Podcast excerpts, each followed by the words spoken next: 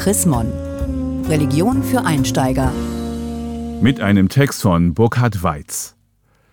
War er schon da oder kommt er noch? Die Christen, der Messias und die Hoffnung auf den, der da kommt. Eigentlich heißt Messias auf Deutsch nur gesalbt, also mit Olivenöl eingecremt, wie einst die Könige Israels. Die Hoffnung, dass ein öliger, in der Sonne glänzender König alle Not wendet und Israels frühere Herrlichkeit wiederherstellt, beflügelte lange Zeit die Hoffnung auf einen Heilsbringer, den Messias. Nun legt die Bibel die Messlatte für diesen Messias aber sehr hoch. Er soll ohne jede Gewalt und allein mit der Autorität seiner Worte für Frieden und Gerechtigkeit sorgen. Er soll ein Friedensreich errichten, das kein Ende hat.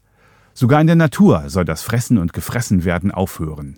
Nachzulesen im neunten und elften Kapitel des Propheten Jesaja. Schon klar, kein Mensch kann diesen Ansprüchen gerecht werden. Gut so, denn die religiöse Hoffnung auf einen Heilsbringer soll Menschen ja auch davor bewahren, dass sie auf die Typen mit der ganz großen Klappe hereinfallen, die sich womöglich selbst für den Auserwählten halten.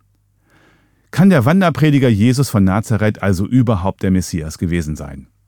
Unabhängig davon, ob der historische Jesus sich selbst für einen solchen hielt oder nicht, seine Jünger waren spätestens nach Ostern fest davon überzeugt.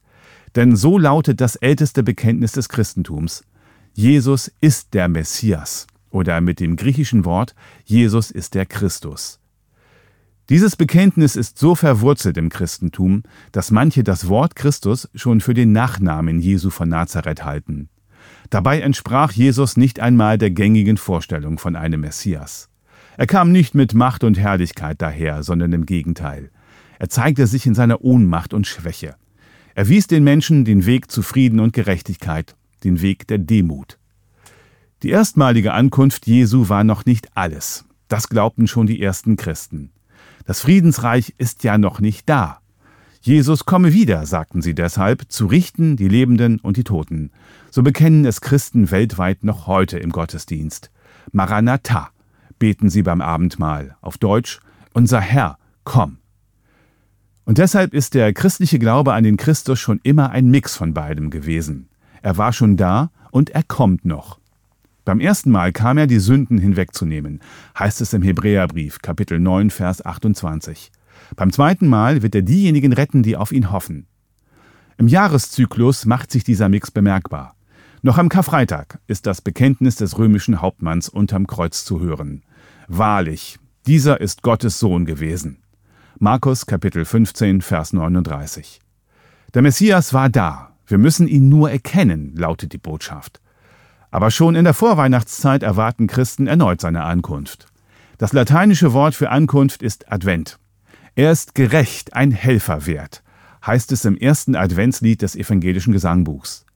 Sanftmütigkeit ist sein Gefährt, sein Königskron ist Heiligkeit, sein Zepter ist Barmherzigkeit, all unsere Not zum End erbringt.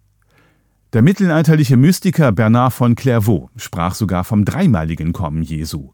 Die erste Ankunft geschah in Demut, als Kind in der Krippe und als Christus am Kreuz.